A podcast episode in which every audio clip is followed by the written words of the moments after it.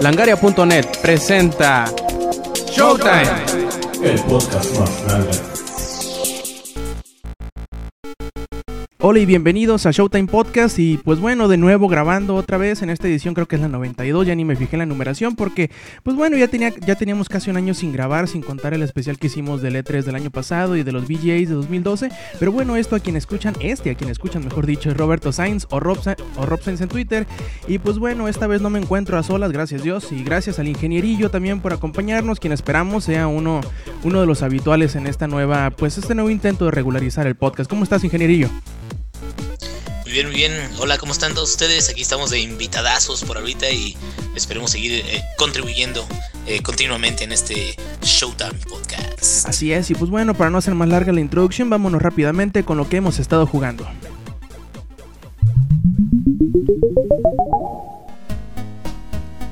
A ver, Inge, cuéntanos, ¿qué has estado jugando esta semana? Pues mira, yo ahorita estoy un poquito eh, como anduvo malón mi balón a mi familia y todo eso, casi no pude jugar, pero de lo que pude jugar, este fue ando ahorita muy trabado con Skyrim todavía. me tengo que quitar ese trauma porque porque este llego y digo, ay, ahorita voy a ir a matar un dragón y en lugar de matar un dragón recojo florecitas, me pongo a armar mi casa y todo eso. Ese juego es, el, es la, la chinga de toda la persona que tiene el, el trastorno de, ¿cómo se dice? De de, ah, de atención. Esa madre, porque vas caminando y te aparece un pinche loguito y ahí va el pendejo a, investigar. Ya sé que es una cueva, ya sé que no va a haber nada, pero ahí voy, ¿no? no, exactamente. Y de hecho, eso es lo, lo, que hace como que regrese así de, ah, es que sabes que la vez pasada me, me, faltó hacer esto, me faltó hacer esto otro. No lo terminé porque me puse a hacer otro desmadre. Ah, y la, pinche misión principal, ¿no? Ni quién le importe. Sí, esa casi. esa nada más la he terminado una sola vez. Todo lo demás sí, sí lo he este hasta repetido algunas cosas, pero es así de plano, sí, nada más una sola vez. Y en el caso de em, este otro juego que también estaba jugando es eh, Mark of the Ninja, ah, que por ahí este, si un compa se, se rifó con, con ese, le, sobraba ahí en Steam, es Adriano-Banano de ahí de, de, Twitter, muchas gracias si, nos llega a escuchar. Eh, este, y está muy bueno, es 2D, es este eh, em, mucho stealth, mucho sigilo es eh, auténticamente un, juego muy, muy interesante. Y nada más que lo termine, y yo creo que voy a, escribir una reseña para que lo puedan eh, conocer más a fondo. Sí, tiene poquito que salió en PC, creo que a finales del año pasado y a mediados, precisamente 2012 fue cuando se estrenó, pero en Xbox Live Arcade. Eh, a nosotros, a los usuarios de PlayStation, todavía no nos ha tocado el gusto de poder jugar Mark of the Ninja, desarrollado por Clay Entertainment, que son los mismos güeyes que hicieron los de Shank, si mal no me acuerdo. Y sí, he escuchado muchas bellezas de ese juego y no he tenido todavía la chance de jugarlo. Y pues bueno, por mi parte he estado jugando God of War Ascension, ya lo terminé el día de antier, muy muy buen juego, eh, la verdad creo que le falta un poquito para llegar a lo, eh, por decirlo de alguna forma, la grandeza de los juegos anteriores, pero no es un mal juego, me debato mucho el eh, la, calificación que le vaya a poner yo en la reseña, creo que la voy a escribir el día de mañana. Y no sé si ponerle bueno o excelente, como que está en el puro medio de entre los dos, porque aunque sí es muy muy buen juego, es muy divertido, la historia, eh, aunque al principio parece que no tiene nada, se va juntando poco a poquito por la manera en que lo van contando, te van llevando de la mano, la historia es muy sencilla, va antes de, justamente antes del primer juego de God of War, y está bien divertido, sobre todo porque le, le mueven a cosas del sistema de batalla, que aunque sigue siendo el mismo God of War de todos los años, de todos los tiempos, eh, le meten cositas distintas que te harán eh, eh, pues meterle más coco, por ejemplo ahora los parry, el movimiento de bloquear y reflejar el, ataque del enemigo, ahora si, si no lo haces bien, pues te deja desprotegido por unos segundos, ¿no? Y tienes que, tienes que fijarte bien cuando lo vas a poner y no nada más spamear a lo baboso como en algún momento lo pudiste hacer en los juegos anteriores. Y aunque sufre del, del mismo defecto de los otros juegos de God of War, en donde aunque tengas varias magias, que en este caso son cuatro, y haya muchas armas que puedas agarrar del, de los enemigos, eh, con que te, te familiarices con una y seas bueno con una sola magia, con esa puedes pasar todo el juego sin ningún problema, no vas a ver ninguna eh, pues eh, impedimento para poder terminar el juego. El juego se ve increíblemente bien, las, batallas contra los jefes son bien entretenidas y los puzzles harán que si te, te, quiebres un poquito la cabeza. Pero es muy buen juego, la verdad, no, no veo por qué alguien que le guste God of War vaya a dejar de querer jugar esta saga con, con Ascension o al revés, alguien a quien no le guste God of No veo ninguna razón para cual le vaya a gustar un juego que es prácticamente el mismo Pero pues como dice el dicho, ¿no? Si no está roto o si sigue, si sigue funcionando bien, pues para qué lo reparas, ¿verdad? Eh, oye, Rob, ¿y tú no sientes de que la franquicia de, God of War ya está un poquito gastada? O sea, como que eh, le hace falta un poquito de, innovación. Digo, sé de que dices de que hay nuevas características en lo que es el gameplay. Y, y aún así, aunque sigue manteniendo la esencia del original, que hay nuevas cositas que te pueden interesar, pero realmente no crees de que la, la franquicia ya dio todo lo que tenía que dar. Eh, yo lo veo de otra forma. Uno podría, uno podría considerarlo así. Yo pienso que el problema de, God of War es que siguen estando en la misma historia. Y ellos mismos se están limitando en lo que pueden hacer y lo que pueden mostrar. Yo supongo, he escuchado mucha gente y creo que tiene mucha razón en que deberían de empezar a hacer como spin-offs, pero no tomárselo tan en serio, no decir, bueno, esto ya no va a ser parte de la historia del canon oficial de God of War, bueno, vamos a jalar la greña y vamos a hacer que eh, Kratos entre a un portal temporal y salga con los vikingos y se empiece a chingar al dios de la guerra de esa mitología, de la mitología nórdica, ¿no? Por decir algo. O empezar así, a hacer desmadre para salirse ya del... De, porque se supone que ya empezaron y ya terminaron la, la historia de Kratos, pues el estar agarrando huequitos que les faltó llenar como que a final de cuentas los termina forzando a contar la misma historia. Y aunque es como que está como en un tono un poquito más melancólico este que los anteriores, menos enojado, Kratos de los, sobre todo del, en comparación del God of War 3, no creo tanto que sea una, una franquicia que sufra de cansancio, sino que sufre de, de seguir una línea muy rígida de argumento que no puede variar mucho, pues. Pues un poquito como lo que le pasaba antes a Devil May Cry, ¿no? Antes de la última entrega. Sí, se podría decir que es más o menos lo mismo, aunque a diferencia de Devil May Cry, al menos en mi muy particular punto de vista, eh, ninguno de los títulos de God of War es malo. Así que tú digas, uy, qué culero. No, o sea, todos, si tú todos los juegas son prácticamente un. si todos los, juegas juntitos, salvo la diferencia gráfica, todos parecen que es un mismo juego largo. O sea, todo es bueno, todo está bien, a, mi parecer, ¿no? Habrá gente que, como te digo, que nunca le ha pasado God of War y con Ascension va a pasar lo mismo, no, no los van a poder tragar, porque es el mismo juego en esencia. Y también hace ratito te contaba que estaba también un poquito trabado con un juego móvil que se llama 10 Millions, 10 millones, está ah, bastante entretenido, ¿eh? Es una mezcla rara, así como entre un Bejeweled, entre cualquier juego de los runners, o sea, de los que son interminables de correr y picarle a la, pantalla para que, para que brinquen, y los RPG, como un Dungeon Crawler. Está bien chistoso porque eh, el objetivo del juego, como el mismo título lo dice, es juntar 10 millones de puntos para poder salir de la mazmorra en la que te levantas un buen día y estás atrapado. Lo que tienes que ir haciendo es ir avanzando poco a poquito en el, dungeon, en, el calabozo, ir juntando experiencia, ir juntando eh, artefactos, ir mejorando tu equipamiento, para al final de cuentas llegar a los 10 millones y salir de la cárcel en donde estás. Pero el, gameplay está bien divertido porque es básicamente un Bejeweled, o sea, es un juego, un puzzle de juntar eh, las figuras que se parezcan en una línea para juntar puntos. Pero en este caso son acciones distintas. Por ejemplo, este el ataque físico que se, que se describe con un icono de una espada, el ataque mágico que es con una varita, eh, el, abrirse rojos que es con una, con una llave, el sacar objetos que es con una mochila, el juntar piedras y madera, obviamente con un pedazo de piedra y un pedazo de madera.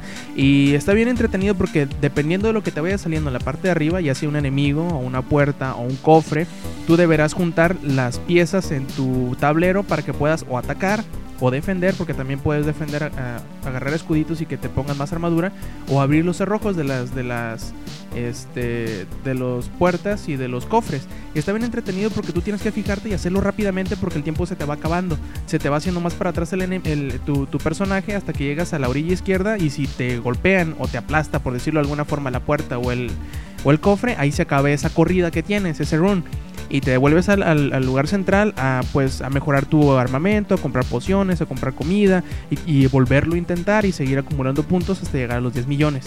Y está bien entretenido porque cada corrida es bien rápida. Si eres bueno, puedes durar unos 2-3 minutos. Si eres de, de, plano muy malo, vas a durar poquitos segundos. Pues si es rápido, es muy rápido el juego. La música es divertidísima y el aspecto, pues a mucha gente le va a llamar la atención porque es así como de 8 bits, eh, bien raro.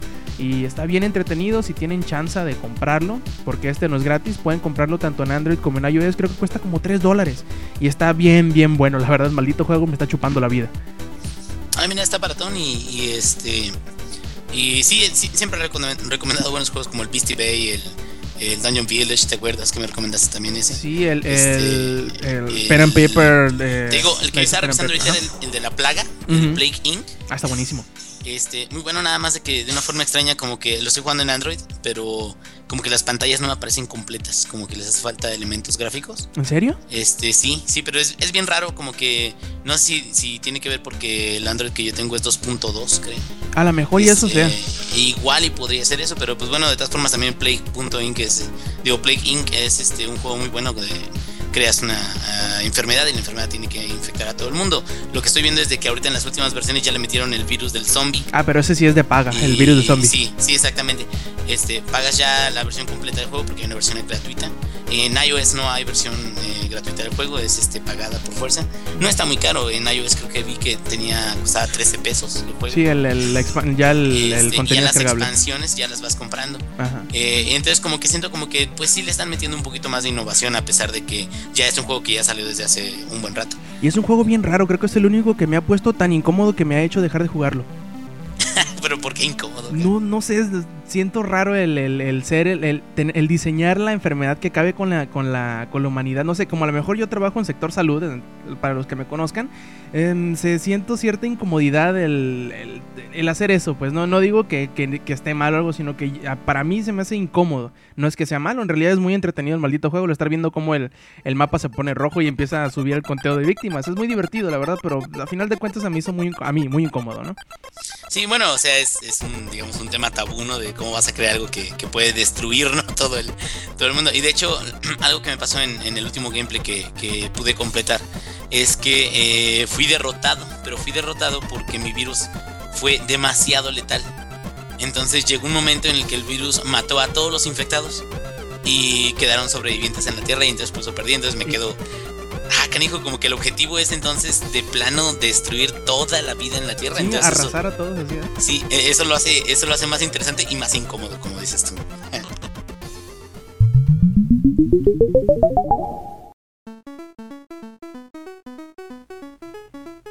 Y bueno, ingeniero, ¿qué te parece si vamos pasando al resumen de las noticias? Y yo les voy a pasar el primero. No sé si. Bueno, ya estábamos hablando de God of War Ascension hace ratito y tuvo dos cositas medio raras en la semana que lo hicieron pues estar en las primeras planas de los sitios de videojuegos como langaria.net.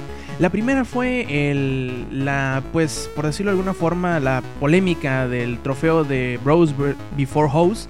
Y luego el de la dificultad de una de las partes finales del juego que se llama la prueba de Arquímedes. Y que bueno, a mí se me hace muy estúpida las dos cosas, pero yo sé que hay gente que sí puede ir sus, sus, sus susceptibilidades, o como sea que se diga. De, en el caso de Bros Before House, eh, no sé si hayas leído tú, Inge, cómo, cómo estuvo el show esto de Bros Before House.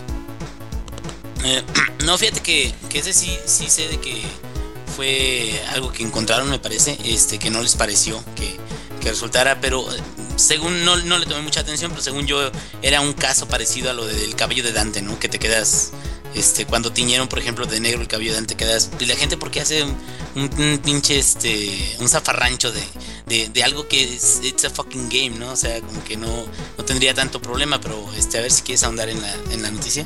Sí, mira, en, en ese caso fue como que un... A mí se me hace más que preocupante, más que alarmante, se me hace un poquito de mal gusto, pero no veo por qué haya pasado a mayores. Bueno, te explico. El chiste es que en una parte del juego tú te enfrentas a un enemigo mujer, a uno de los jefes, que es las furias, ¿no? Son mujeres, son tres mujeres. Y, y a uno de ellas le pegas una madriza así, de, de- de- estilo God of War, ya te imaginarás, ¿no? Lo, estrella contra la pared, le, pisotea la cara y al final de cuentas lo termina empalando con una, con una espina, con, con un adorno en el escenario, ¿no? Le empala por la mitad. Y otro, otro personaje que sale por ahí, no los, quiero, no los quiero spoiler mucho, otro personaje que sale por ahí llega y te salva de las tres, porque a final de cuentas esta persona eh, o este personaje a quien tú le hiciste todo este desmadre eh, era una ilusión de otra de, la- de las furias. Y, te salva porque ya te tenían atrapado tú completamente. Y, por eso dice que este personaje está afiliado con el Furia supuestamente, y por eso dice el trofeo Bros Before Hoes, que la traducción sería como hermanos antes que putas, ¿no? Y a mí no se me hizo. En ninguna de las dos cosas se me hizo ofensivo. Será porque yo no soy mujer, ¿no? A lo mejor. Y se me hace chistoso porque la mayoría de la gente que se quejó de ello fueron hombres.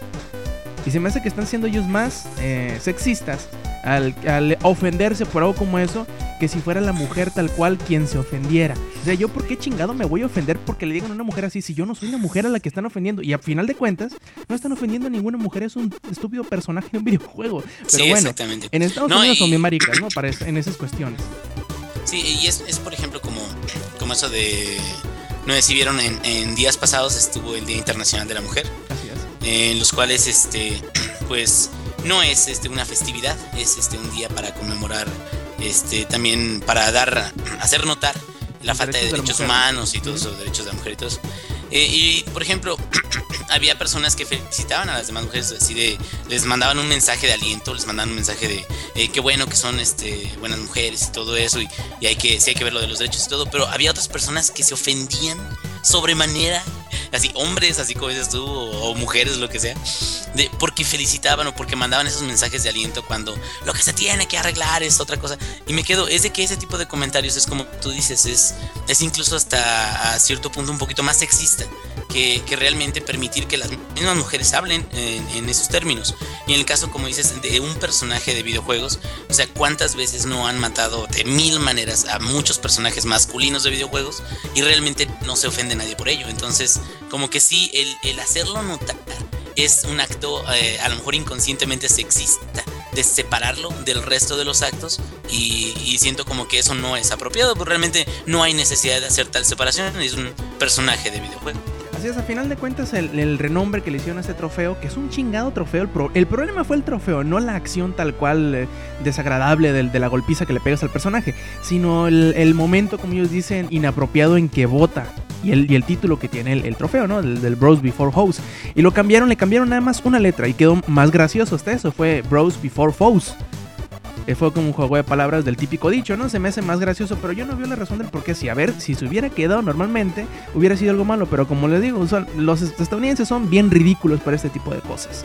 Y para evitarse problemas, los, los desarrolladores de, de, Sony Santa Mónica dijeron, pues bueno, vamos a darles el gusto, cámbiale el pinche nombre al maldito trofeo y ya. Y ahora, la otra, la otra polémica, más bien dicho, la nota principal de la cual se desprende esto es de que se dice que a futuro en, una actualización a God of War Ascension, en la parte esta de la, de la prueba de Arquímedes, le bajarán la dificultad, hazme el chingado favor.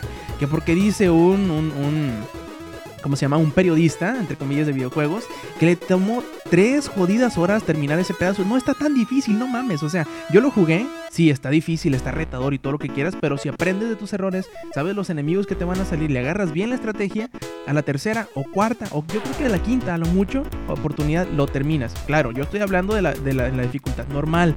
A lo mejor en dificultades más, más, más adelante, más elevadas, sí está muy cabrón la hija de la chingada. Pero no creo que un periodista, entre comillas, que se queje de la dificultad de un juego, lo haga eh, juegue normalmente los títulos en difícil.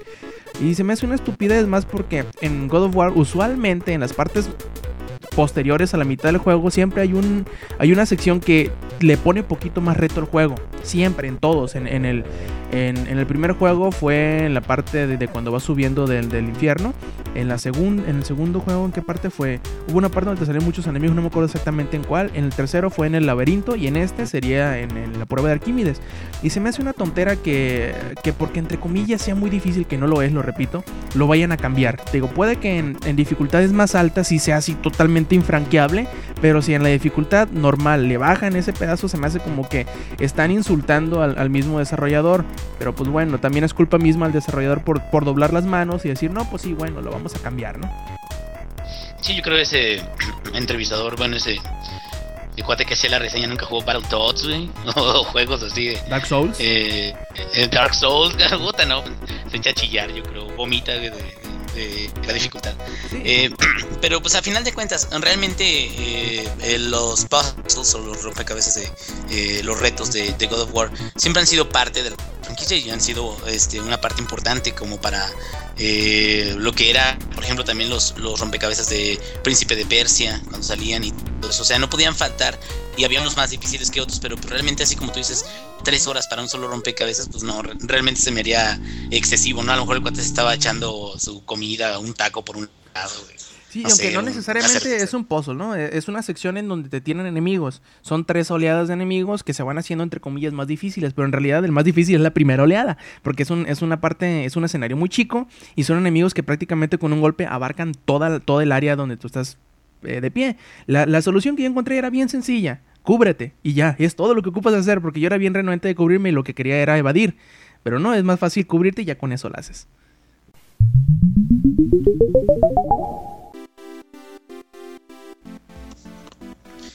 No, pues excelente. Este, y bueno, para continuar con eso de las notas, también vamos a hablar acerca de el eh, parche 5.2 de WoW que acaba de salir hace poquito.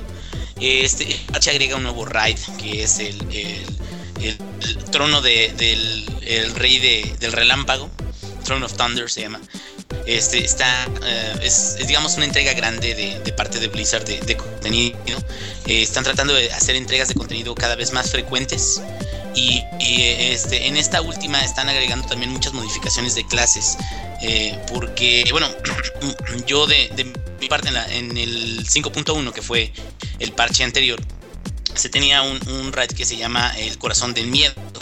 Entonces se continúa con la historia en la cual se supone que los trolls Sandalari, que así es, es este, una tribu de trolls que siempre han estado eh, con enemistades este, con la alianza y con la horda, eh, eh, los trolls Sandalari van hasta Pandaria y van y resucitan por medio de, nigromancia, resucitan a este el rey de los Mogu, que fue el que tenía imperio hace, hace muchísimos cientos de años.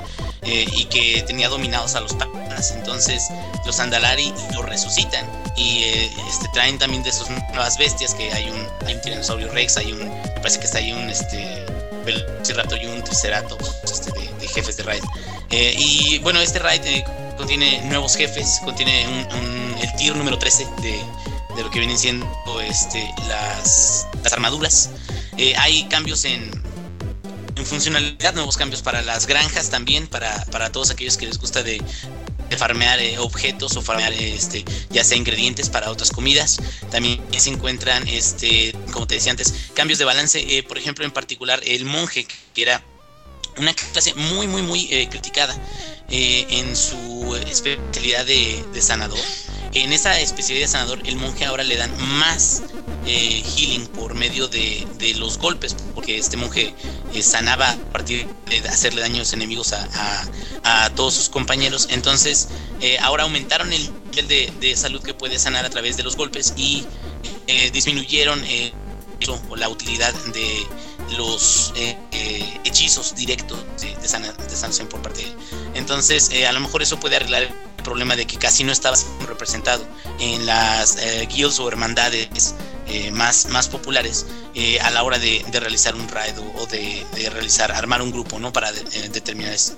Ahora, ya para este, terminar esta nota rápidamente, este último contenido es contiene raid, contiene cambios de personaje, contiene este, nuevas líneas de quest y contiene también el quest legendario o quest de clase para los warlocks, para los brujos. Y eso es muy importante porque lo venían esperando desde el parche 5.1 y no lo pudieron encontrar. Este, no, prefirieron no liberarlo, prefirió Blizzard decir vamos a guardarlo hasta el 5.2 para que quede muy bien. Y en este parche a los brujos se les da una línea de quest particular que no cualquiera lo va a poder tener, pero se les da una línea de quest que les va a regresar a una de las tierras anteriores de Burning Crusade, que es este Outland o Terrayende, como le dicen en español, que no sé por qué lo, tradujeron de esa forma. Y eh, al final de cuentas les va a dar una habilidad especial y, eh, eh, algo especial que nada más los brujos pueden tener. Y eso es, es una de las ventajas que, se tiene al recibir este parche 5.2. Ya está listo y ya puede jugarse en los servidores de WoW. Entonces, ¿a eso es a lo que se referían cuando decían que era como volver a sus inicios? ¿Eso de, de lo que te dejan volver a Outland?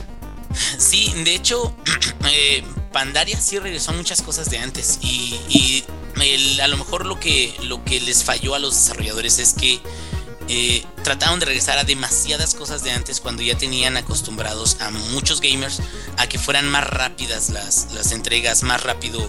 Eh, había facciones en las cuales hacías búsquedas, ganabas reputación y llegabas y listo.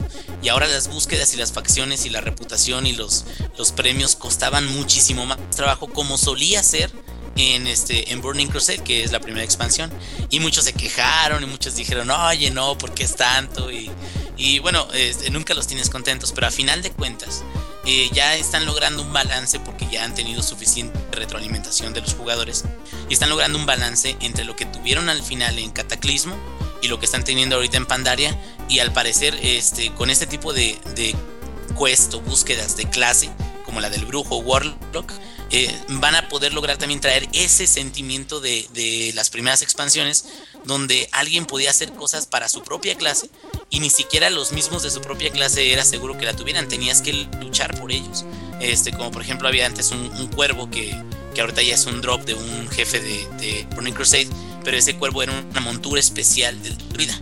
Y entonces antes tenías que usar toda una serie de búsquedas y todo eso para poder alcanzar esa habilidad, este, esa montura. Y eh, en este momento ya, ya la puedes obtener por un drop. Entonces se facilitó demasiado, se podría decir hasta cataclismo, todas las, las cosas y los premios y los rewards de, de los jugadores. Y ahorita en Pandaria se puso todo demasiado difícil hasta ahorita el 5.2, que es donde ya están tratando de hacer todo lo de Pandaria un poco más accesible, porque también vienen bonificaciones a, reputación de facciones. Eh, tú eliges una reputación de una facción de un día y en ese día toda la reputación que puedas ganar de tu primer calabozo que estés jugando se va a agregar a esa facción. Entonces, eh, eso es este para facilitar un poquito a que llegues a cubrir todas las facciones o todas las reputaciones si quieres, sin tener que estar todos los días trabajando y todos los días realizando búsquedas y realizando cosas adicionales.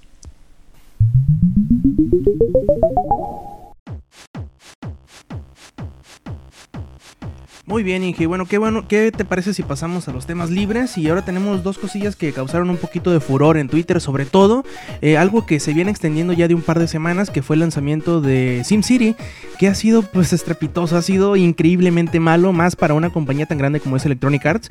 Digo, uno pensaría que para una compañía más pequeña, yo que sé, por ejemplo, los güeyes de Good de Good Games o alguna página así medio chafona, bueno, no chafona, no, sino que más pequeña en comparación de Electronic Arts, fueran los que tendrían un problemas así de grandes a la hora de lanzar un juego que fuera conectado en línea. Que bueno, ese es el principal problema que ha tenido SimCity, que es un juego que más que ser un título offline, parece ser que es como un juego masivo en línea de SimCity. Eh, déjenme les explico, a ver si me puedes tú también ayudar un poquito, eh, Inge. La cosa es que la semana antepasada, el martes de este al anterior, se lanzó SimCity de manera digital y creo que también hasta física, pero el problema es que el juego no se puede disfrutar de ningún tipo, en ninguna modalidad, si no estás conectado a internet y si no están disponibles los servidores de Electronic Arts y de Maxis para poder jugar. Lo cual, pues bueno, suscitó que durante prácticamente una semana o una semana y media, si mal no recuerdo, no pudieran conectarse los, las personas que ya habían comprado su juego, ya lo habían descargado, no pudieran ingresar a los servidores y jugar de ningún tipo en ninguna modalidad. Y bueno, ha surgido una gran polémica a causa de todo esto, que Maxis y Electronic Arts dicen que esto es porque el juego se diseñó esencialmente desde adentro hacia afuera para estar conectado todo el tiempo y que sería muy difícil o requeriría mucho eh, volver a plantearse muchas cosas del juego el el dejar algún tipo, algún, alguna modalidad de juego que no requiera conectarse a internet. Y ahí viene la cosa rara cuando una persona, un mod, supuestamente un modder, dice, no, pues mira, yo saqué este parche en donde puedes jugar prácticamente todo el juego fuera de línea, sin, obviamente sin estar incluida ninguna de las eh, características sociales del juego. A ver, Inge, coméntanos cómo está el show este. Sí, mira, eh, yo hace mucho eh, jugué SimCity 3000 me quedé enamorado de SimCity 3000. Era un juego que a pesar de tener gráficas muy sencillas y cargar en las computadoras viejísimas, por cierto, era un juego buenísimo, estaba, tenía mucha profundidad. Luego viene la maravilla y que, que para mí es el mejor SimCity 4. Y ahorita, después de, también el fallo de SimCity Societies, eh, cuando llega este nuevo SimCity, este, parece ser como si si no pudieran regresar a, los orígenes de lo que era SimCity 4, SimCity 3000 incluso. Eh, y el problema ahí es eso de que, de que tiene muchos bugs y tiene mucha, mm, muchos problemas en, en, relación a, su DRM que le quisieron imponer. Que yo creo que eso es, por parte de EA, es, es el, digamos, la forma de EA de querer acabar, de querer eh, hacer exclusivos sus juegos o de, tratar de protegerlos y que viene resultando eh, de una forma peor de la que realmente eh, les va a traer un beneficio, ¿no? Y en el caso particular de que no se puede jugar fuera de línea, ese hack que sacaron para poder jugar offline fue una como una cachetada con guante blanco para los desarrolladores de, de, de SimCity. Porque el tema se abarcó mucho en los foros de, soporte de EA. Y la respuesta oficial fue, va a tomar o tomaría una cantidad muy grande, pero muy grande, para poder deshabilitar esta opción y hacer que los jugadores puedan jugar fuera de línea de desarrollo. Va a, tomar una cantidad de desarrollo muy grande y esfuerzo de desarrolladores y tiempo para poder hacer, para poder lograr esto, ¿no? Que se pueda jugar fuera de línea. Y el hack que sale precisamente poquito después de que ellos hacen esta declaración, les demuestra de que no nada más es, mm, digamos, tienen la falla de, de no querer ofrecer ese, ese tipo de característica, sino que realmente la característica se puede realizar fácilmente y es más bien la compañía la que está tratando de negar ese servicio. Y, y, ahora sí de que el jugador a final de cuentas ahora se entera de muchísimas cosas más, ahora ven muchas más noticias en internet y todo eso, y la reputación de, al menos de, de SimCity como juego, como franquicia, y de EA como compañía están cayendo, pero fuertemente, ¿o cómo ves? Sí, sobre todo porque les están, como dices, una cachetada blanca, se le están, cachetada blanca, una cachetada con guante blanco es lo que le están dando, sobre todo le están diciendo, a ver, ¿cómo que no se podía, cabrón? Y se lo están tirando en cara así, y está muy cabrón, la verdad, sobre todo eh, aquí en, México, o a lo mejor en otras partes, no sea tan fuerte como en Estados Unidos, en donde se pueda alegar este tipo de cosas, en donde sí, la, la cultura en, en, cuanto a cosas de la, de la legalidad en Estados Unidos es muy distinta en otros, que en otras partes de, del mundo en general, creo que es muy único. Y ahí sí van a poder ellos pelear de alguna forma en algún tipo de, de demanda de clase, como les llaman ellos, así de que todos los que quieran irse en contra de Electronic Arts, en pocas palabras. Pero no sé cómo está en lo de las cláusulas de, de uso, en donde obviamente la, un videojuego no es como un... Eh, no es como un consumible normal, pues casi siempre son licencias de software que se proveen a como sean y aunque tengan y requieran cosas en internet, muy probablemente en el acuerdo del usuario te diga que no, eh, Electronic Arts no tiene ningún tipo de obligación para que esté todo el tiempo en línea el servidor, ni siquiera puede, pueden ellos tener un u ofrecer una un porcentaje de tiempo mínimo, ¿no? O sea, en pocas palabras se los tienen abrochados, pero el problema es que el golpe en cuanto a credibilidad, en cuanto a reputación, ya está dado y yo creo que el que más se afecta ahí, más que Electronic Arts, que ya están acostumbradísimos a todo este tipo de, maltrato por parte de la, comunidad en general, es Maxis, que yo creo que ni la debe ni la teme, aunque pues por ahí se estuvo diciendo que sí, no, que ellos habían sido los que habían planteado desde un principio que fuera de esta manera el juego. Y pues hay que ver cómo, cómo les va de aquí en adelante, porque yo creo que ya quitaron los, los, en los foros de, de SimCity, ya quitaron los números de, de, atención al cliente por teléfono, han estado cerrando algunos, este, algunos eh, temas del, del, foro, ya ofrecieron eh, que a futuro van a regalarles un juego de Origin a todos los que hayan comprado el título y que hayan tenido alguna inconformidad. Y bueno, son varias cosas. Lo, lo que sí se están negando a yo creo que es lo más importante, que, que, es lo que más les está costando, es que se están negando a devolverles el dinero a la gente que haya comprado el juego. Sí, ahí también eh, uno de los grandes problemas, como mencionas, es eh, que en los foros de, de, EA está, es, es, hasta increíble de que el número de teléfono de soporte de, de los foros está, eh, es, está marcado como una palabra inapropiada dentro de, de los foros. A todo aquel que haya tenido algún foro, que haya manejado algún foro, hay una sección en la configuración del mismo donde tú puedes establecer, por ejemplo, si hay groserías y escribes, este, no sé, puta, y, en lugar de escribir puta te aparecen un asterisco, ¿no? O te aparecen cuatro asteriscos o lo que sea. Entonces, el número de teléfono de soporte de EA este, está baneado dentro de los foros y eso es como que hasta increíble, ¿sabes? ¿Cómo le vas a negar la información y el servicio? ¿Cómo los vas a esconder? Es como, como cuando tapan las orejas y hacen la, la, la, la, la, la, no oigo, no oigo, soy de palo, entonces te quedas, ¿cómo, cómo es posible que, ay, por cierto, las declaraciones que están dando así en general, es así de, no, tenemos una gran cantidad de usuarios de que están muy contentos con el servicio y que todo eso, entonces, pues realmente no puedes tapar el sol con un dedo, hay muchísimas cosas que están pasando y una que yo acabo de ver hace poquito, eso fue el viernes, eh, que hay un, un hack que realizaron, este, que permite al cuate que está usando el hack destruir cualquier ciudad en línea. Gracias a que el juego en particular es un DRM que siempre tienes que estar en línea. Entonces, este hack lo que permite es que le manda, eh, juega con las instrucciones de cliente-servidor y lo que hace es de que permite este, mandar instrucciones para una ciudad que, que tú quieras, una ciudad que, que esté en línea jugando el, el juego puedes mandarle este, tormentas de meteoritos, puedes mandarle huracanes, puedes, puedes destruir su ciudad, literalmente. ¿No pueden mandarle a Godzilla? Este, no sé si tengan a Godzilla, pero pues casi, casi. pero, el, o sea, es increíble cómo eh, utilizan eh, la gente. Bueno, es, aquí quiero recordar un poquito de una plática que, que vi de, de, Gabe Newell. Incluso creo que en, el, en los VGA. Eh, ah, no, ¿cómo es? hubo una conferencia hace poquito Este, y Gabe Newell habló acerca de lo Los Dice mismo. creo yo que fueron. Eh, este, sí, creo que sí, los Dice. Eh, entonces, él dice que eh, la única compañía, la, digamos, los únicos contra los cuales ellos no pueden ser competencia, porque dice que Valve es una empresa donde están trabajando siempre para dar el mejor servicio y todo eso, los únicos contra los que no pueden ser competencia es contra la misma gente. Porque la gente, o sea, los usuarios, este, te van a sobrepasar como compañía en términos de generación de contenido, en términos de calidad de ese contenido que están generando, y en términos también de que si necesitas, este, si tienes situaciones como esta, como la que está teniendo ahorita eh, Maxis y EA eh, con SimCity, o sea, la gente que pueda meterle mano al juego y que le pueda usar los errores que ellos tengan para este, hacerle daño a la imagen y para demostrar que ellos están equivocados, lo va a hacer y lo va a sacar a un ritmo que EA ni Maxis van a poder este, detener porque realmente no puedes estar en contra de tantísima gente que está buscando el mismo propósito, a lo mejor de demostrarles a, todos de que tu juego está roto. Claro.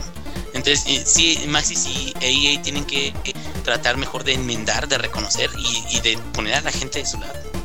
Sí, ¿y qué tanto les costaría? No sé, no sé, chingada madre, la cagamos, denos chance, vamos a arreglarlo mientras juegan como se puede y ya luego vemos cómo, cómo podemos arreglarlo. Mientras vamos a, como ya lo hicieron, ¿no? vamos a quitarle algunas cositas que no son fundamentales para que todos puedan entrar a jugar y ya luego vamos viendo cómo lo vamos activando y eh, tratar de enmendar algo, yo que sé, regalarles alguna expansión a futuro cuando salga alguna cosa, pues.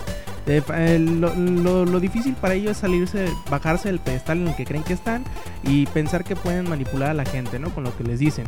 Que al final de cuentas, eh, yo creo que la mayoría de la gente de los que se están quejando son gente que ya saben y que ya les sucedió algo parecido en el pasado como, le, como fue con Diablo.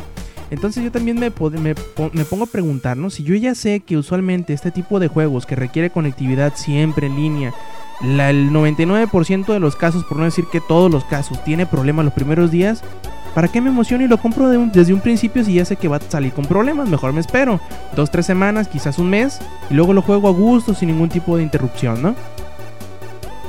Sí, ahora sí de que eh, juegos que se lanzan en línea que tienen servidores, que todo eso por lo general es, es de ley, que haya errores. Eh, eh, hasta, parece ya como muy, muy normal, pero igual, eh, repito, de, de WoW cuando hacen liberación de parche y todo eso, eh, de igual manera te dicen, no sabes que va el parche y vamos a, a, volver a, vamos a apagar los servidores y vamos a volver a habilitarlos, no sé, a la una de la tarde.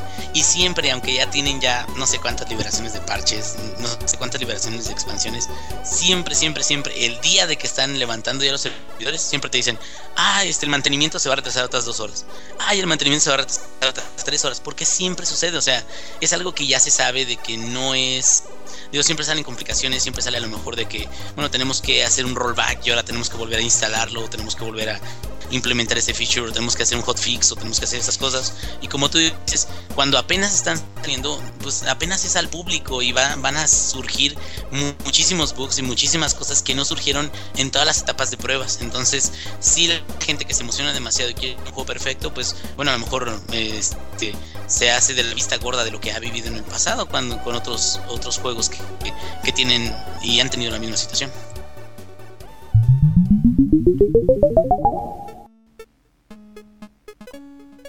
Y bueno, Inge, cuéntanos cómo estuvo el show eso de que alguien dice que Call of Duty está matando a los videojuegos, porque la verdad se me hace una cosa muy, muy, pero muy estúpida. Ah, mira, este sí estábamos hablando de eso. Eh, es una, una noticia eh, por parte de PC Gamer, un artículo de una entrevista que se le hizo a John Gibson. John Gibson es este presidente de Tripwire Entertainment, que son este los cuates que de Tripwire Interactive se llama. Este, son los cuates estos que eh, hicieron los de Red Orchestra oh, sí. y también los de este el de Killing Floor, que es un juego que es más o menos popular en, en, en Steam. Es este tiene zombies y todo eso. Entonces, este, este, este compa, John Gibson, lo que dice él es de que eh, actualmente los eh, juegos que son first person shooter están entregando demasiadas cosas a los gamers. En ese aspecto, eh, revisando el artículo por completo, yo tengo unas diferencias con, con, la opinión de este cuate, pero también sí coincido con que cada vez a, a los eh, jugadores se les está otorgando más y más y más y más facilidad y poder eh, a la hora de, que ellos están jugando. No en particular, digamos, Call of Duty.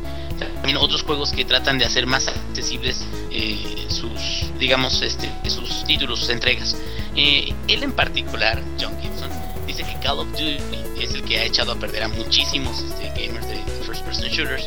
Y él lo ejemplifica porque dice de que cuando estaban desarrollando Red Orchestra 2 él eh, trata de hacer un juego digamos que, que, no nada más requiera de que tú ya tengas tus armas y ahora le vamos a matar a todos y, y, matas a todo el ejército enemigo, sino dice siempre tiene que haber un factor de miedo, siempre tiene que haber un factor de que puedes fallar si no apuntas bien, puedes fallar si no mejoras en la forma en la que estás apuntando, puedes fallar si a lo mejor el arma que estás eligiendo no es la apropiada. Entonces tienes que aprender a base de, eso, tienes que, digamos, casi casi entrenar y mejorar tus habilidades y vas a llegar a un momento en el que, en el que ya vas a lograr matar a alguien, digamos, eh, con un sniper eh, este, a 100 metros de distancia, pero que esa muerte te va a saber diferente, o sea, vas, a, vas a sentir que tú lo lograste por, tu propio mérito, que es, ese es su argumento, y lo ejemplifica diciendo de que en el desarrollo de este juego de Red Orchestra 2, él eh, invitó a, dos o tres personas que eran super fans de Call of Duty.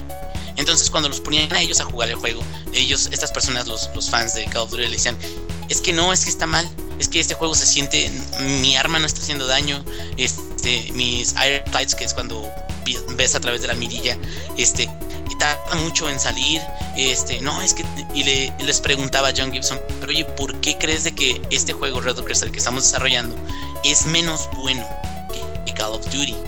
Y decían los cuates estos, pues es que no se parece a Call of Duty, por eso no es bueno.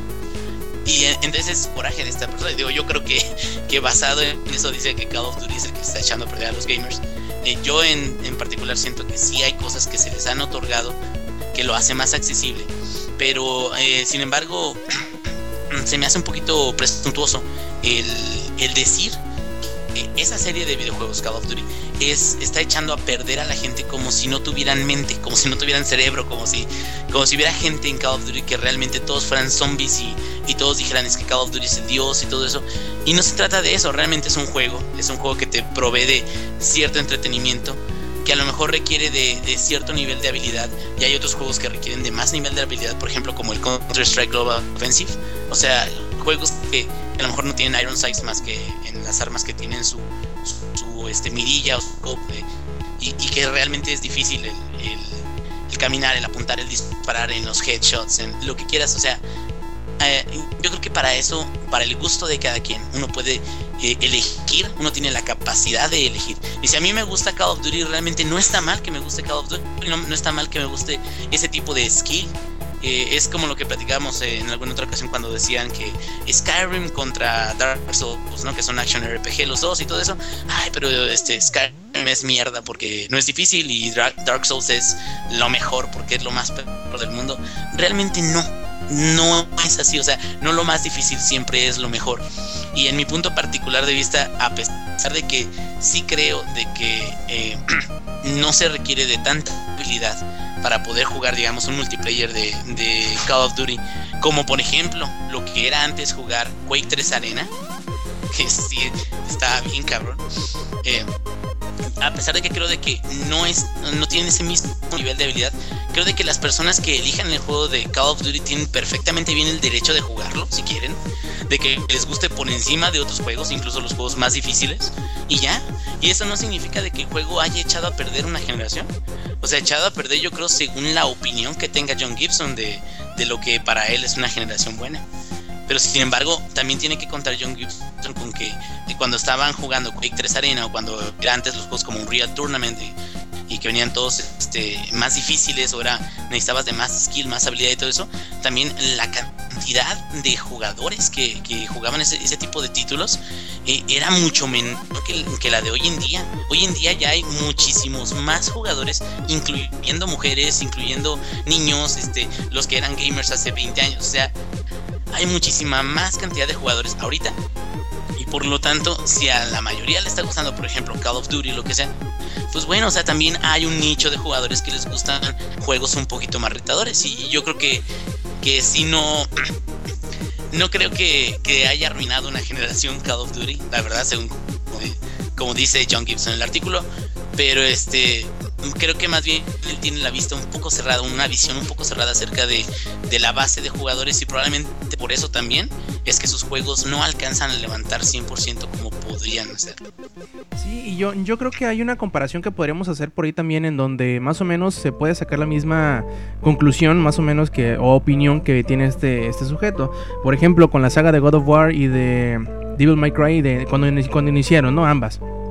Eran juegos muy parecidos, solamente que la accesibilidad de God of War hizo que mucha gente se acercara a él por eso, porque era disfrutable, no requerías tanta habilidad al principio sobre todo para, para terminar el juego o para disfrutarlo, pues que con la millonada de cosas que tenías que hacer con Devil May Cry. No digo que uno sea mejor que el otro, sino que hay gente que le va a gustar más un juego que sea más accesible, le dé recompensas más rápidamente, a, a otro que te requiere un poquito más de esfuerzo, que te castiga un poquito más, pero que sí, como él dice, a lo mejor un, vencer a un enemigo un simple enemigo de, de Devil May Cry te, otorga mayor satisfacción que, derrotar un enemigo común de God of War. Pero eso no quiere decir que uno sea mejor que el otro, simplemente que van este, apuntando hacia distintos sectores de, la audiencia, cosa que a lo mejor no, no, lograron hacer bien los de Tripwire al decidir, no, pues mira, nosotros nos vamos a enfocar en este núcleo de videojugadores que les guste el juego de esta forma y vamos a hacerlo de manera tal que lo jueguen y que no lo puedan dejar porque tienen lo que les están, lo que les están, están esperando, ¿no? Obviamente no vas a poder sacar un juego que vaya a gustarle a todo el mundo. Pregúntale a Resident Evil 6. Porque no va a terminar de gustarle a todo el mundo. Al final de cuentas, como dice el dicho, ¿no? Vas, eh, vas a abarcar mucho, pero no vas a apretar en nada. Y yo creo que más que eso deberían debería de, de ver que de eso que ofrece Call of Duty pudieran haber o pueden eh, ellos implementar en algún título posterior. Quizá no la facilidad para disparar, sino a lo mejor algún tipo de recompensa más rápida o más inmediata que lo que ellos estaban ofreciendo. Porque sí, sobre todo por decir algo, Dark Souls o Demon Souls, también es un juego increíblemente difícil, increíblemente, ¿cómo se dice? No tiene, no, te tiene ningún tipo de piedad y no te pone las cosas fáciles. Es más, ni siquiera te explica las cosas. Pero da un, da un una recompensa casi inmediata que prácticamente con cualquier enemigo que, elimines sientes un gran sentido de satisfacción. Y eso, eso puede ser también algo que pueden implementar ellos o cualquier otro tipo de juego. Saber ver o saber encontrar lo que le quieren ofrecer a ese tipo de videojugador que es el que quieran atraer. Y obviamente no pensar que van a poder gustarle a todo el mundo, porque eso es imposible. Sí, así es. Y bueno, este, ahora sí que ya finalizando si uno gusta de, ese tipo de, juegos un poquito más casuales o a lo mejor un poquito más accesibles, eh, Tripwire yo creo que haría bien en, revisar qué es lo que les está faltando. Eh, los niveles de prestigio es algo muy sencillo y es algo que siento que es muy efectivo en, en cuanto darle al jugador una sensación como de, progreso, como de que ellos pueden armar sus propias clases, que pueden agregar este, ciertas características a su, a su jugador este, en, en línea. Y, son cosas que, por ejemplo, yo he jugado Killing Floor y todo eso, pues es también muy difícil. Tiene buenos efectos, tiene buenas, eh, se sienten bien las armas y todo eso. Pero también, por ejemplo, tiene eh, ciertas características que no me gustan, como, eh, por ejemplo, se hace un juego en línea y de repente un cuate, para agarrar más experiencia y su personaje, decide matar a todo el grupo. Entonces él puede tener con Friendly Fire matar a todo el grupo y no tiene ningún tipo de penalización y gana toda la experiencia de todos los que va matando. Entonces, siento que cosas de ese tipo a lo mejor debería de ser más el enfoque de Tripwire en lugar de pues señalar y, simplemente decir de que los demás están mal y que ellos están súper bien, porque pues ahora sí que la forma en la que se compran sus juegos y la popularidad de los mismos nos indican de que a lo mejor hay algo que no, no están haciendo también o que les hace falta para poder agradarle eh, a más cantidad de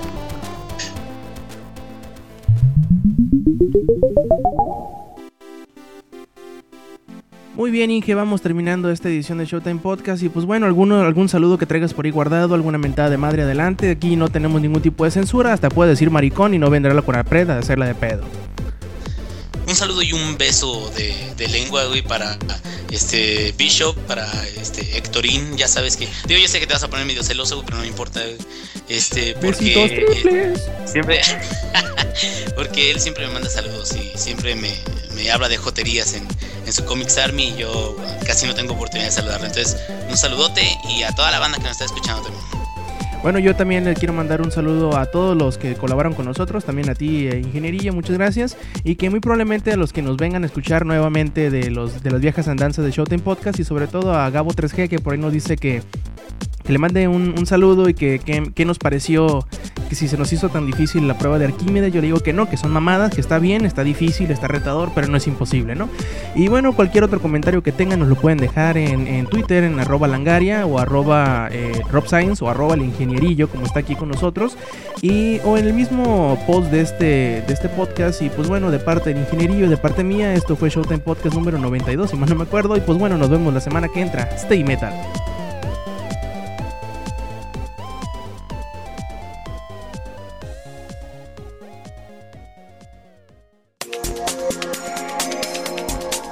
Langaria.net presentó.